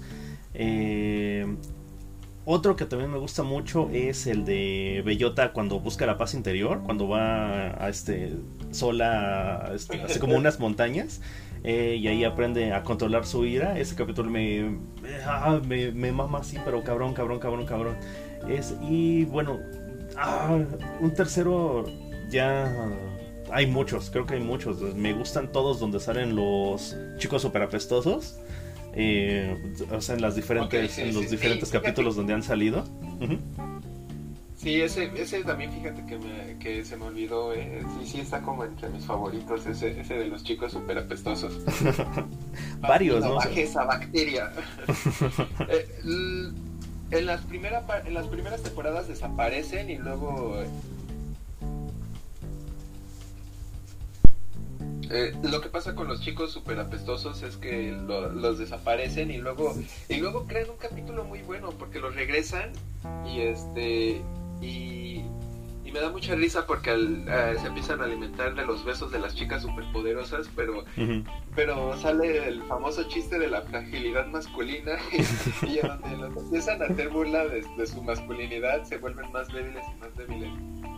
Y me acordé mucho de ese capítulo, bueno, siempre me acordé mucho de ese capítulo porque cuando fue Capitana Marvel y, y hubo una serie de fans, la verdad que sí se me hizo un poco payasada de eso de la famosa masculinidad frágil y todo el mundo hablando de Capitana Marvel y yo dije, pero si eso ya lo habían hecho las chicas superpoderosas hace 10 años antes, yo no sé qué, de, de burlarse de la masculinidad frágil, eso es algo de lo que ya se habían hecho las chicas superpoderosas. De hecho, precursora, precursoras de muchas cosas, ¿no? Este, está el capítulo del feminismo donde está esta supervillana que solo roba monedas de Susan B. Anthony. O sea, también ahí hay un precedente bien cabrón de, de, algo de lo que ahorita, pues muchos dicen que son precursores, pero no, ahí hay un antecedente y un muy buen antecedente. O sea, el capítulo creo que también es de mis favoritos se me hace un muy buen capítulo que desarrolla muy bien el problema del que, del que están hablando. Y, ah, tú mencionabas, este, lo, bueno, en otro podcast, ahorita no me acuerdo de cuál, eh, esta onda de la inclusión, este, y todo eso. Y tú mencionabas pues que su gran villano, su gran enemigo es una drag queen, o sea, y eso era en, hace 10, bueno, yo creo que ya son más de, de 10 años.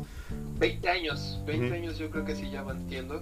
Este, eh, sí, su gran villano es una drag queen, pero la, la de la inclusión es muy gracioso porque Mojo Jojo le da superpoderes a minorías, una, un muchacho en silla de ruedas, ah, una niña gorda, un niño negro y un latino, creo, una asiática, es un, niño negro y una niña asiática, y, todos ellos son malvados, o sea, hay una inclusión, las minorías son malvadas. Este, el, el, profesor Otonio también este, este en un capítulo donde se viste como mujer. Mm. Muchas cosas que todo mundo quiere ver así. Entonces, este la verdad, yo. Y es hacia donde se ve la calidad, de la diferencia o lo orgánico del, del producto animado. Este, con, ganas de, ¿no? O sea, no con, ay, voy a utilizar el feminismo para, para, mis, para, para ganar rating o ganar audiencia, ¿no? O para hacer un capítulo de relleno, ¿no? Ajá, o para nada más este, congeniar con las mujeres, o sea, siendo honesto, o sea, voy a hacer un capítulo de mi serie animada con feminismo nada más para que pegue con las mujeres. Eh, es falso e hipócrita y en cambio aquí tú ves un producto honesto y de calidad y, con un, y con una conciencia de lo que quiere hablar y mostrar. Eso es, eso es lo, lo bueno de, de ese tipo de series. Sí, por, ejemplo, el, nunca olvidaré el discurso machista de, que dice la supervillana. Díganme cuántas superheroínas hay. Y se quedan así. Pues está Batichica, la Mujer Maravilla, super chica, todas opacadas por hombres. Pues se dan cuenta y te dices, oye, sí, pero realmente solo las está usando para, para, para que ella pueda seguir delinquiendo cuando ella encuentra otra figura de autoridad femenina que le explica que es que está bien, que, que, deben darse su lugar y que no se deben de, hacer menos, pero que no, pues, no caigan en estas falsedades como las que te, la, vende esa, esa supervilla. Sí, el, el, consenso ¿no? que se hace entre la señorita Bello, eh, su maestra, este... Y no me acuerdo quién más, quién más está en este... son son tres personajes femeninos y una es una policía que, ah. que, le, que le rompió el brazo y dijo, ¿dónde estaba su feminismo cuando me rompió el brazo por robar? Y otra, otra chica que también fue atacada por ella, eh, que era banquera y que dice, ella me atacó cuando era banquera y una como medio superficial que dice me robó a mí el estilo así como de qué pero, pero, era, pero pues era un buen remate de chiste sí. está bastante Sí, sí. ¿Y por qué?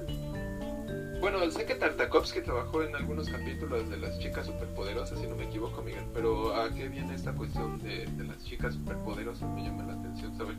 Ah, bueno, sí, este, bueno, él de hecho dirige, bueno, eh, dirige y no dirige este la, la, película, la película de las chicas superpoderosas, pero sí, o sea, como él estuvo detrás, o sea, o ayudó a dar forma a todo toda esta época de, de esto de los cartoons de, de, bueno de Cartoon Network de, de, esa época pues sí como Samurai Jack que creo que sí es como que su, su obra más eh, remarcable de bueno por lo menos de ese momento. Laboratorio de Dexter este déjame ver qué más tiene. Bueno. Simbiótico fue una de sus últimas obras este, y tuvo un final bastante triste fue cancelada Dos perros tontos. Bueno, a mí me gustaba Dos perros tontos. No sé, no sé si a ti te gustaba. O no, o no lo ubicas. Es, es esta de un pelo delgadito y un pelo gordo, si no me equivoco. Este, nunca la pude ver, siempre me llamó la atención y es de esos ca- cartoons que he querido volver a ver, pero no he podido encontrar. Otro que siempre he querido volver a ver, pero no he podido encontrar es Sheep en la gran ciudad. Es, ese, ese estaba muy, muy, muy gracioso y no, no he podido verlo, la verdad. Ah, ok, ok, ok. Bueno, pero era eso, o sea, es como una... Bueno, para mí era como hacer esa introducción a todo este... mm, Bueno, es como un pequeño universo, porque pues bueno, no, no, es, no son como cientos y cientos y cientos de series o cientos de películas, eh, pero que sí este, formó, formó y entretuvo, bueno, nos entretuvo durante mucho tiempo, y de donde sí, o sea, la mente de Tartakovsky aportó, aportó muchísimas ideas este, a, a todas estas eh, caricaturas. Pudo mantener a raya a Adam Sandler en esta, en esta serie de películas de Hotel Transilvania. El conde Sí. Drácula, Adam Sandler le da la, vo- la voz a este conde Drácula y para que no terminara siendo una película de Adam Sandler con chistes de pedos y humor escatológico nomás un poder, este, se ve la calidad de director que es así como de sí, sí, sí, sí, sí, pero a ver, aquí el que dije soy yo y, y, y vas a actuar y va a ser así la historia y, y vas a- y lo puso a raya, o sea, lo, lo hace trabajar a, a gusto sin que tenga que ser Adam Sandler. Sí. Arruinando la vida de Adam Sandler. Es muy interesante, ¿no? La, la, la, la, realidad de Adam Sandler, ¿no? Que, ¿Quién es el que está arruinando mi carrera? Soy yo. bueno, que tampoco sabemos qué tan, qué tan arruinada, ¿no? O sea, el güey tiene dos películas donde se besuquea con Jennifer Aniston, que pues ya, ya cualquiera les quisiera, ¿no? Ya sea dirigidas o actuadas, pero pues el güey, el güey, el güey tiene esas dos películas, ¿no? Eh, pero bueno.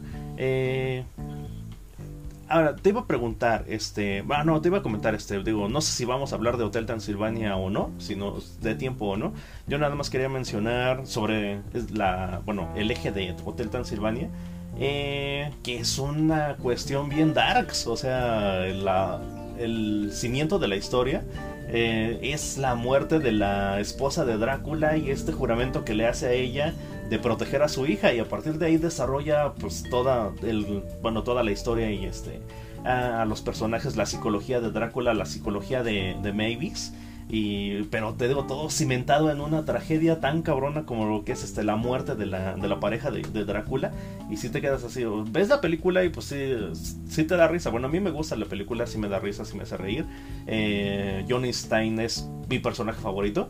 Eh, bueno, de la primera por lo menos, porque después así como que, ah, pues ya Johnny no nos importa, está ahí porque es el esposo de Mavis, pero ya no le vamos a dar este como que tanto tanta relevancia al personaje. Eh, pero te todo esto lo construye a partir de esa premisa tan trágica y te quedas no mames, bueno, cuando, cuando lo aterrizas, ¿no? Y es todo lo que tengo que decir sobre Hotel Transilvania. Ok, sí, sí concuerdo totalmente, Miguel. Este, bueno, digo, no sé dónde quieras empezar, dónde quieras hablar. No, no he podido terminar también de ver el Samurai Jack. Tanto. Samurai Jack como este Titán Simbiótico han sido series que no he podido terminar de, bien- de ver bien a gusto, pero que están llenas de mucha ciencia ficción, mucha acción y muy, y muy bien narradas y, y muy buenas tramas y muy buenos personajes.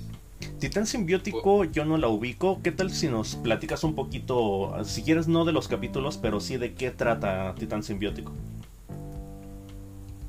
es en un planeta, este, eh, hay una revolución, una rebelión, y el rey de este planeta envía a su hija junto con el que sería como una especie de guardaespaldas suya y una máquina, un robot, que tiene unos diálogos, Miguel, o sea, unos diálogos, pero así, o sea, si, de- de que Tarkovsky estaría orgulloso así de, pero unos diálogos así como hasta escritos, o sea, si, si fu- fuera una película live action, los diálogos del robot, este, si fuera una película live action, la gente diría que es como Blade Runner, o sea, mejor que Blade Runner, o sea, tiene unos diálogos así súper profundos acerca de, de- de ser, un, ser, un, ser un ser humano y de lo que siente y de lo que piensa, pero, pero así que no, no, no la escuchas ni en películas ni en series usualmente. La, la verdad no quisiera decírtelos para que lo veas, porque en serio ves el, el desarrollo de los personajes y, ves cómo comienzan y cómo acaban y sobre todo este, este robot es así como de wow, o sea, De hecho, hay una gran, un gran problema con, con Titán Simbiótico, donde eh, los tres personajes principales, estos que te digo, el chavo se vuelve una especie, conforme van pasando los capítulos, este se vuelve una especie de, de, Batman, digamos así, un Robin, o sea, un vigilante nocturno que se dedica a ayudar a la gente que asaltan en la ciudad. Y este robot te digo que les dan unas cuestiones así filosóficas y éticas bien interesantes mientras que a la chica la trata, la, le queda como un papel un poco superficial y bastante, pues, si se me permite la palabra, sexista, porque la tratan de ser, se vuelve el estereotipo, el cliché de, la reina de primavera, o sea, quiere, se quiere mm. dedicar a hacer baile, se quiere dedicar a, ser popular, se quiere dedicar a encajar en este planeta que, que no es el suyo y no la hacen crecer tan, tan interesante como como ella, entonces ahí sí como que fractura. Ah, ok.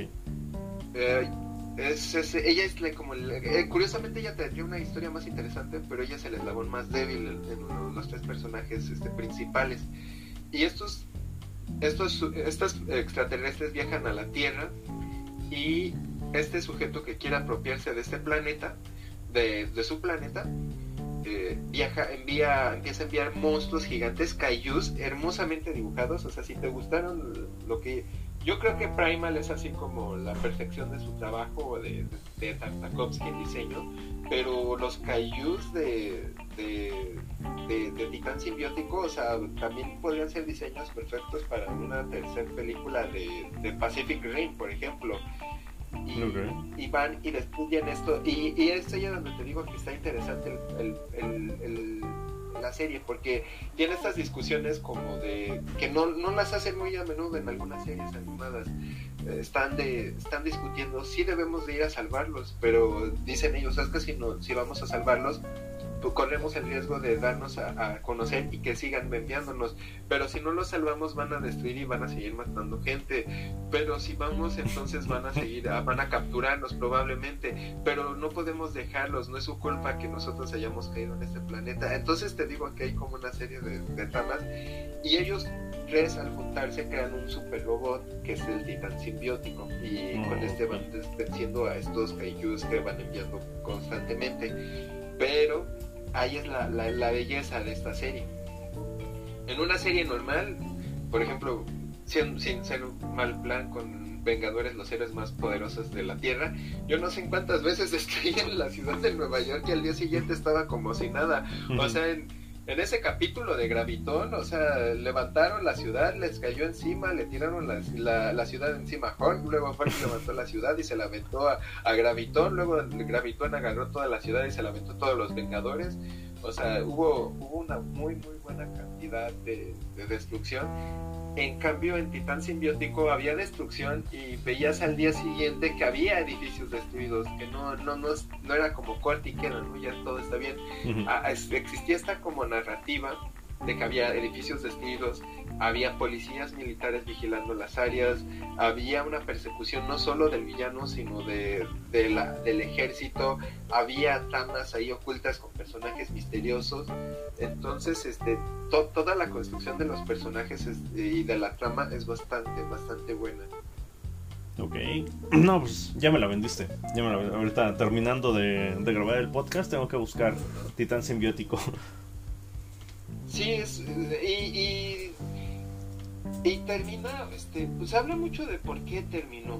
Se, se, se, discute mucho de qué terminó. En alguna ocasión este, leí que fue por, por los altos costos de producción, porque en serio que se le invirtió mucho varo en el diseño de personajes, de peleas, etcétera.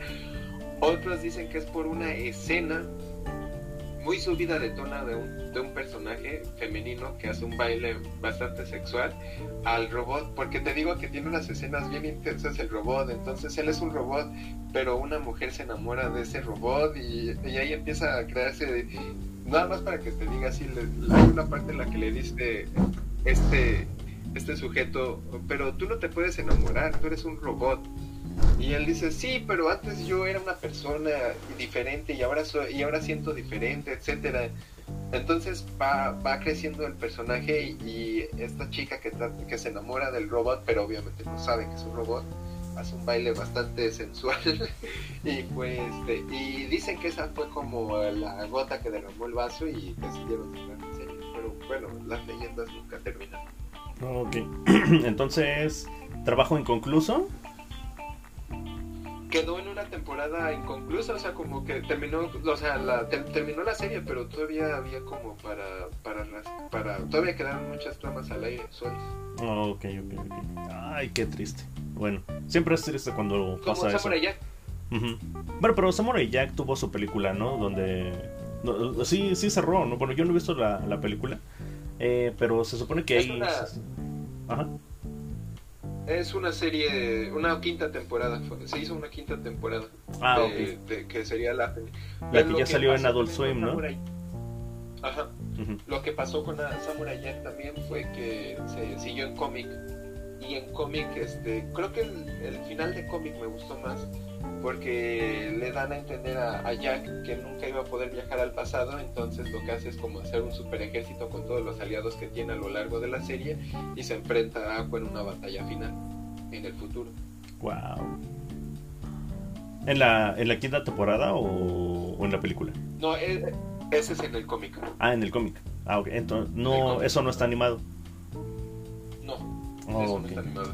Ok, ¿los cómics también están firmados por Tartakovsky o, se, desarrollaron aparte, de manera independiente? Ahí sí no sé, ahí sí la verdad no sé, no, no, sé la verdad. Ok. Bueno, eh, a ver si ahorita, si ahorita encuentro el dato. Eh, bueno, eh, bueno, ya hablamos de Titán Simbiótico, este... ¿Algo más sobre Samurai Jack, Mauricio? Pues también el, no sé, Miguel, cuando me dijiste del homenaje a, en Zuko Solitario ah, a las películas de, de samuráis, también siento que, que, Samurai Jack es un homenaje a las películas de samurai, valga, la, valga el pleonasmo, la redundancia, pero está, está en serio que sí se siente muy bien todos los cuadros, los cortes, las transiciones, los juegos de cámara, este, los acercamientos. Eh, me, encanta en ese sentido Samurai Jack, cómo va, cómo va construyendo la historia. Yo, un, nada más un comentario sobre Samurai Jack. Eh, bueno, ahorita que estábamos preparándonos, bueno, los últimos días que nos estábamos preparando para grabar este podcast sobre Tartakovsky, sobre Cartoon Saloon, eh, de repente me di cuenta, o sea, no sé ni cómo ni por qué, pero siento que hay una influencia muy marcada de Samurai Jack específicamente sobre eh, la estética visual de Tom Moore de Cartoon Saloon yo ahí como que detecto una influencia muy, muy, muy, muy fuerte del trabajo de Tartakovsky. Sobre todo, bueno, muy pronunciada en este, su primera película, la de The Book of Kells, o de, bueno, no, ahorita no me acuerdo bien el nombre, pero la primera, la primera película que, que sacó este Cartoon Saloon. Yo, yo, yo siento, ¿no? Que hay una influencia muy obvia, muy obvia de Samurai Jack estos como planos, ¿no? Estas como escenografías como en, solo dos dimensiones. ¿Te refieres a eso? Porque sí me acuerdo que tenía No solamente los planos, este, la, la composición y las, las perspectivas distorsionadas. Ajá, sí, sí, sí. Sí, concuerdo totalmente. Ahora que lo dices, ahora sí, sí, tiene, sí tiene mucho sentido. Ah, digo, no he visto esta primera película de, de Tom Walker, pero lo que fue World, World Walkers, este, me encantaba esta como juego de bidimensionalidad, de donde te creaban como planos alargados, eh, pero, pero eran como en solo dos dimensiones, no, no, no dibujaban en tercera dimensión, o sea, veías los edificios, los castillos a lo largo y, solo eran dos dimensiones, eh, y eso hacía mucho bueno, sí, sí, eso me recuerda mucho también a Samurai Jack en ese sentido. Sí, este, The Secret, The Secret of Kells. Eh, en español creo que sí le pusieron el libro de los secretos, este, algo así, por eso me confundí. Pero The Secret, The Secret of Kells, de, de Tom Moore, de 2009. Bueno, yo, yo ahí de repente dije, ah, chinga, eso lo he visto antes en algún otro lugar. Y ese otro lugar creo que es Samurai Jack. Sí, sí, la verdad. Y también en ese sentido, este, hay una, una joya visual, este, el, ahora que ah, estamos hablando de animación, series, etcétera, uh, TV Azteca en su momento volvió a sacar Pinky Cerebro y me dio mucha curiosidad de lo que pasó con Pinky Cerebro. Se le daba mucha notoriedad a que era producido por Steven Spielberg. Igual en Animaniacs se hablaba mucho que era Steven Spielberg, Steven Spielberg. Y con Pinky Cerebro eh, vi que los que tenían los primeros créditos principales eran este el director y el escritor. Pero ya conforme ha ido pasando el tiempo ahora ahora uno puede ver que aparte de quien escribió y dirigió el capítulo tiene una tiene un valor agregado sería el storyboard artist. Y es el, el artista de storyboard.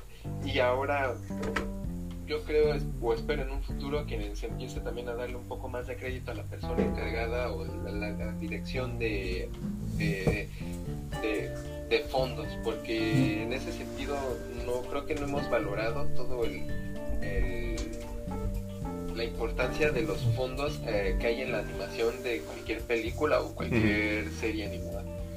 Sí, sí, pero pero ¿sabes por qué? Bueno, yo siento que ha ido evolucionando eh, positivamente. Eh, ¿Por qué? Porque si, si, comparamos los fondos que se hacen actualmente en animación con los fondos que se hacían antes, pues los fondos de antes, los de los Picapiedra, por ejemplo, Tommy Jerry o de los Looney Tunes, pues era un fondo genérico y lo repetías una y otra y otra y otra vez, ¿no? Entonces, pues no. Hasta los Simpsons hicieron el chiste. Ajá. sí, cuando Bart fue a visitar este, los estudios Tommy Daly. Eh, entonces, pues, ok, sí, son, pueden ser fondos muy detallados o, bueno, a lo mejor no tan detallados. En su momento a lo mejor sí lo eran pero pero pues no era así como que el gran trabajo no pero últimamente últimamente sí se le ha puesto un esfuerzo enorme eh, y se nota o sea sobre todo en trabajos como del de Cartoon Saloon de que de, de quien vamos a hablar bueno del estudio que vamos a hablar más adelante en otro podcast eh, se, se, nota se nota este la, la diferencia que te puede hacer un fondo eh, en una en una secuencia concuerdo. Este, también, mm, ¿cómo decirlo? Bueno, no sé, este, el recordar ahora de aventura. Yo en su momento le dije a Miguel que le recomendaba que siguiera un artista que se llama The Ghost Shrimp, que fue casi como el creador o dibujante de todo el mundo de Hora de Aventura, y ver ese trabajo tan detallado en tantas, tantas cosas en los fondos y en los personajes era como algo no me imagino qué tan fácil sería para dibujarlo y luego para animarlo y colorearlo y todo, es bastante sorprendente. Sí, lo bueno, yo siempre he sentido que lo más difícil es conceptualizarlo. O sea, te lo imaginas y luego lo, lo plasmas pero tienes que cuidar que, estás plasmando justamente lo que te lo que ya te habías imaginado. Entonces ese proceso digo para mí este es como que el el más complejo no el que puede hacer la diferencia a la hora de, de diseñar tu fondo. Ok. Este, algo más Miguel este eh, digo en qué otra área de con Gendy Tartakovsky quisieras adentrarte o ahí quisieras dejarle, no sé. Pues bueno, solamente, solamente, bueno, yo nunca he visto su intervención en lo que fue Clone Wars. Eh, y no sé si tú la has visto y si la has visto, si nos puedes platicar algo de, de cuando Tartakovsky tomó este eh, Clone Wars. Está en YouTube y es de esas cosas que está en YouTube toda la serie y es de esas cosas, pocas cosas en las que todos los fans este, de, Star Wars están de acuerdo en que es una obra maestra. Eh, es, ahí vemos cómo Anakin dejó de ser un Padawan para volverse un Jedi, su crecimiento, y vemos una serie de varios personajes. Y, vemos unas secuencias de acción muy muy buenas. Este, se ve que le gusta hacer peleas con espadas y le salen muy bien las peleas con espadas a Gandhi Tartakovsky. Este, y el diseño de personajes es bastante interesante, es muy bien logrado. Eh, se respeta o se siente la esencia de Star Wars, pero con su estilo. Eso es lo que más me llama la atención. O sea, sientes que, es como se ve, esta, se siente Star Wars, pero no deja de ser un producto hecho por una persona, ah, por, su, por, su persona. Entonces es como bastante bien logrado ese sentido la, serie. Eh, igual vuelve, te digo, a ser como un poco muda esta serie, como que se ve que no le gusta adentrarse con tantos diálogos porque la serie es bastante, no sé si llamarla tranquila, porque es, es bastante silenciosa. O sea, y lo que llama la atención es la, la tensión que crea con los personajes antes de cada pelea. Los diálogos son muy más que explicativos, son diálogos que de lo que están viviendo los personajes, nada más. No, no dicen, no, no sé, no va a poner a personajes a hablar horas para que no, no terminen de nada. Es, es bastante interesante la verdad su versión de O sea, nada de, de, Yoda en el Senado durante horas hablando de, de política este eh, espacial. Sí, o como de nuevo como ese chiste de los últimos buenos de, de, los Simpsons, de donde volvían a ver la versión de, de, la guerra de las galaxias o no sé qué era, pero su versión animada. Y, llega, y es hora de hablar del Senado, si va a pasar la enmienda 19. Ay, no, es, en ese sentido, Tartakovsky se sabe a lo que va y lo que le gusta plasmar. Y que sería la guerra y los combates de los personajes. Ok, ok, wow. Bueno, yo solo había visto el, lo, así como que los conceptuales. Eh, no he visto la serie. Qué bueno que, ya me dijiste que está en YouTube. La, voy a ver también. Eh, entonces, eh, para checarla, para checarla esta. Porque sí, sí me llamaba mucho la atención. en general, creo que no he visto mucho de, de, Clone Wars. Sí me gustaría ver más, pero, pero pues bueno. pues bueno, por mi parte, yo creo que ya sería todo. Este Ah, te digo, a menos que, quieras este, hablar, bueno, quedaría el laboratorio de Dexter o, algo más de, lo que te gustaría hablar sobre, sobre Tartakovsky. Mm, laboratorio de Dexter nunca fui muy fan, la verdad. Tenía sus momentos, pero también había momentos en los que no. Entonces este, no lo he revisado y no recuerdo ahorita este, laboratorio de Dexter muy, muy, muy en mi mente. Así que ese sí lo dejaría pasar. Ok. Eh, bueno, pues, ¿algo más, Mauricio, sobre Tartakovsky? Mm, pues su trabajo es muy bueno, una persona muy apasionada por, la animación. Este, ojalá que le den chance, no sé, de Cartoon Network para hacer alguna serie, tal, vez una, una película este, de DC para ser específico, me refiero. Este, digo, para, para cambiar un poco de, géneros este, o de personajes, usualmente también va mucho a los diseños del Team Burton y Tartakovsky a la hora de diseñar también diseña cosas muy, muy, muy, muy distintas a lo que usualmente creo que estamos acostumbrados a ver en caricaturas, por ejemplo. o sea, imagínate una serie de eh, El Escuadrón Suicida hecha por Yendi Tartakovsky eso sería algo digno de ver, sería hermoso de ver, la verdad. bueno, pero a ver qué, qué pasa, digo. Estaría interesante, pero. proyectos. proyectos eh, a futuro creo que solo tiene Primal, ¿no? Este. O, tiene algo más. A, a ver, déjame checar si, si tiene algo más. Hasta ahorita hasta donde recuerdo, sí. Pero bueno, ya de por sí me alegra saber que Primal va a tener una segunda temporada.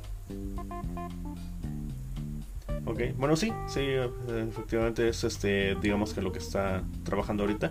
No tiene más proyectos, ojalá sí le, sí le salieran más, pero creo que con Primal es, es suficiente por el momento. Eh, de verdad, chequenla, chequenla. Yo no me voy a cansar de, de recomendar esta serie porque de verdad es una pinche obra maestra de, la animación. Ok, y bueno, a continuación en nuestro siguiente podcast vamos a hablar de otras joyas maestras, otro estudio que se está encargando de hacer joyas maestras de la animación, pero, pero está siendo opacado terriblemente por los monopolios. Sí, ah, bueno, ah, bueno, pero ya, ya hablaremos de eso este, en nuestro siguiente podcast, no se lo vayan a perder, este pues bueno, eh, ¿alguna reflexión final sobre la animación, Mauricio Tartakovsky o, o dinosaurios zombies gigantes? Pues que, bueno, yo personalmente yo prefiero ver más animación hoy en día que, series de personas reales, porque creo que es, han sido más divertidas, creo que hay personas más inteligentes en una caricatura y más talento en una caricatura o en una animación que, en una serie de, Netflix serie de lo que sea hoy en día. Pienso yo, en, muchos sentidos, desde la acción, los escenarios, el desarrollo, de, el desarrollo de personajes. Eh, yo no he visto desarrollo de personajes en una serie, bueno, recientemente, en una serie live action, como, como lo que pueda eh, ser, este, ya sea Primal, con sus limitaciones, o este Avatar, o lo que hace Cartoon Saloon. No, no, bueno, no he visto, no he visto. Bueno, Cartoon Saloon es cine, entonces ahí sí tiene, pues, competencia fuerte. Yo, por ejemplo, me emocioné bastante, o bueno, me dio mucha risa. Esta, eh, en Young Justice hay un pequeño apartado en donde eh, sale Chico Bestia. No sé si mm. Miguel ya llegó a esa parte. Sí, sí, y sí. Hay, este, y hay una pequeña referencia a esta, a, este, a esta serie infantil que pues muchos la odian, pero creo que tiene, bueno, su película, al menos su trailer sí me lo vendieron muy bien de Teen Titans Go, eh, donde realmente pues, se ha encargado de burlarse de todas las, cuestiones de DC como pocas series en la vida. Y me emocionó bastante ver esos cambios tan abruptos que hay, ¿no? Entonces, y se siente orgánico. Ves cómo pasa de la serie más seria y luego de repente se toma un tono cómico, pero a la vez este, humorístico. Entonces, esas cosas este, pocas veces o muy raras veces la, pasan en una serie de live action y más bien yo creo que esas cosas las encuentras en, un, en el cine. Si quieres ver personas de, esa calidad, creo que se encuentra en el cine, no, en una serie de televisión. La película es genial, la, película de Teen Titans Go es... Eh, ah, no, es, está brutal, está brutal esa pinche película. Por la crítica. Bueno, si quieres me la comentas un poco. Por las, las, observaciones que hacen justamente a, al cine de superhéroes. Creo que está muy bien este, hecha la, eh, la crítica. Y los chistes, los chistes son buenos. Bueno, a mí sí me hicieron risa. digo, sí me dieron risa los, los chistes de, de la película. Eh, pero bueno, pues creo que ya terminamos con Yendi Tartakovsky. Eh, denle una revisada a, su obra. Este, lo que quieran, creo que van a encontrar. Bueno, lo que les guste. Yo creo que van a encontrar algo que les guste, o sea, desde Hotel Transilvania hasta Primal. Eh, creo que el señor se mueve en un rango muy, muy amplio, entonces algo van a encontrar de su obra que, que de verdad con lo que puedan conectar y sobre todo apreciar, este, apreciar este, el trabajo tan brutal que hace. Eh, yo soy Mauricio. Yo soy Miguel. Adiós.